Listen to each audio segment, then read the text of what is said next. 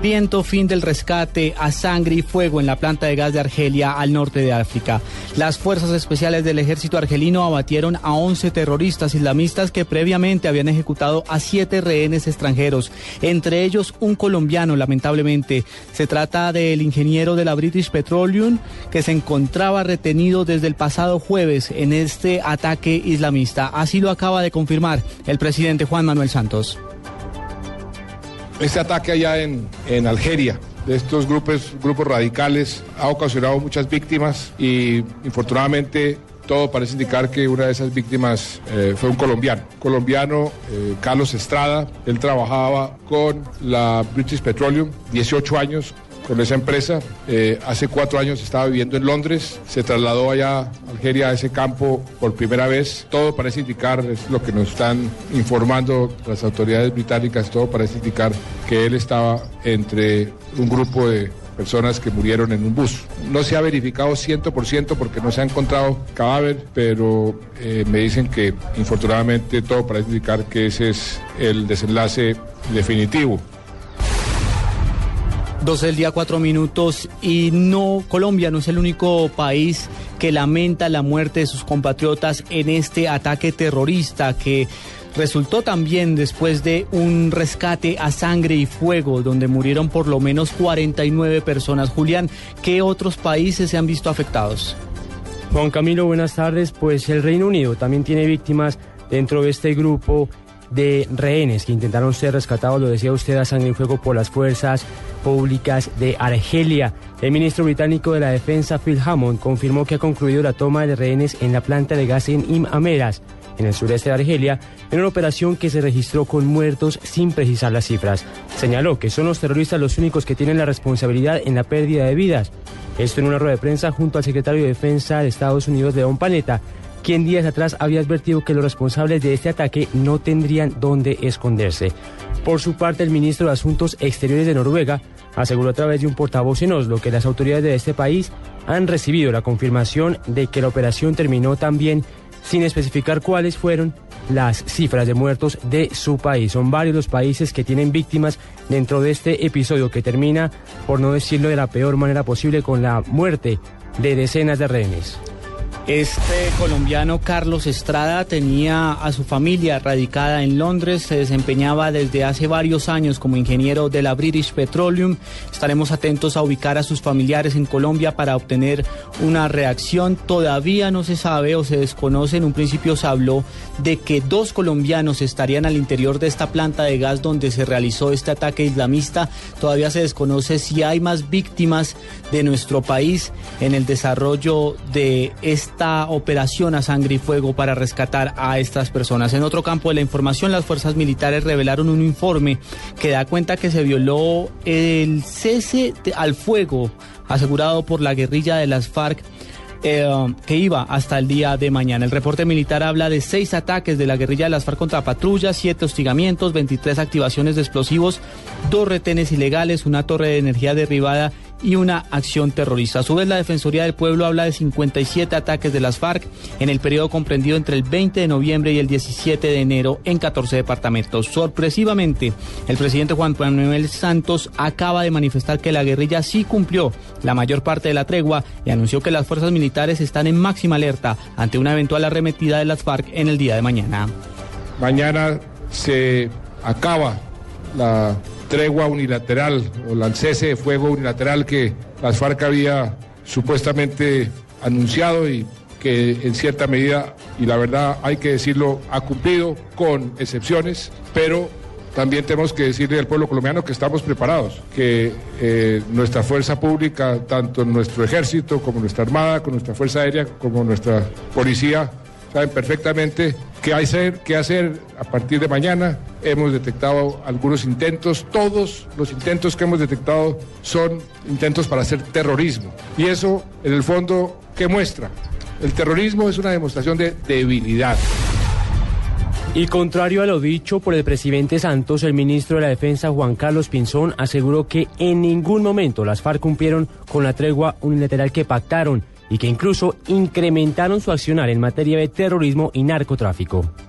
Lo que nosotros hemos dicho es que eh, en ese periodo que esa organización terrorista habló de tregua, pues no fueron capaces de honrar ni siquiera su propia palabra porque lo único cierto es que siempre se han presentado actos de terrorismo. Seguramente tendrán intenciones además de seguir con el terrorismo y hacer más. Pero insisto, eso demuestra debilidad. El terrorismo es sinónimo de debilidad, es sinónimo de desesperación y no produce ninguna ventaja ni política ni militar. Eso es lo que deberían entender. En lugar de atentar contra los más pobres, en lugar de atentar contra la fuerza pública, en lugar de atentar contra la infraestructura que permite que se mueva la economía, deberían estar pensando en desmovilizarse, deberían estar pensando en dejar atrás acciones contra el pueblo colombiano tanto, las fuerzas militares siguen tras la búsqueda de los cinco ingenieros secuestrados por la guerrilla del ELN en el sur de Bolívar, entre ellos dos ciudadanos peruanos y uno canadiense. Las autoridades buscan a un grupo de por lo menos 25 guerrilleros que estarían con los secuestrados. Se ha desplegado una operación aérea para concretar esta labor de rescate. Detalles con Carlos Barragán. Pues las fuerzas militares continúa su despliegue en lo que tiene que ver con el sur de Bolívar, tendiente a rescatar sanos y salvos a los cinco integrantes de una empresa de minería que fueron secuestrados hace ya más de 24 horas en la zona del sur de Bolívar concretamente en el municipio de Norosí. El jefe de operaciones de la Fuerza Aérea, el general Hugo Enrique Acosta Telles, revela detalles de lo que está haciendo la Fuerza Aérea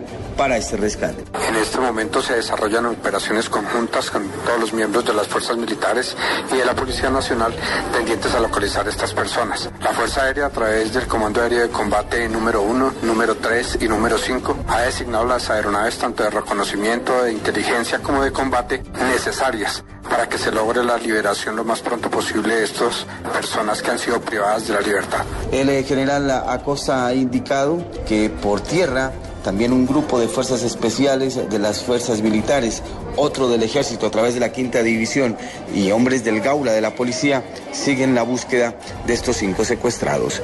Soy Carlos Barragán Rosso, Blue Radio.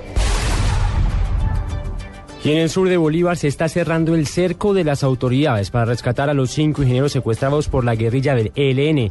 Por lo menos 1.500 uniformados de las fuerzas especiales son los que participan en este proceso, pero lo agreste del terreno y la zona han dificultado las labores de rescate. Así lo explicó a Blue Radio el comandante de las fuerzas militares, el general Alejandro Navas. Bueno, es un área que está enclavada en la serranía de San Lucas, un terreno quebrado, montañoso, un, campamento que está de a orillas de una quebrada cerca a un corregimiento llamado Casa de Barro, bastante de, difícil acceso, eh, pero las tropas están ya haciendo su trabajo y, y esperamos obtener resultados.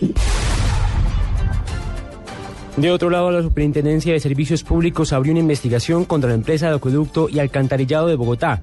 La Superservicios averiguó formalmente si la empresa incumplió o no las normas de prestación de servicio de aseo en la capital. Así lo explicó Jaime Sánchez, superintendente delegado.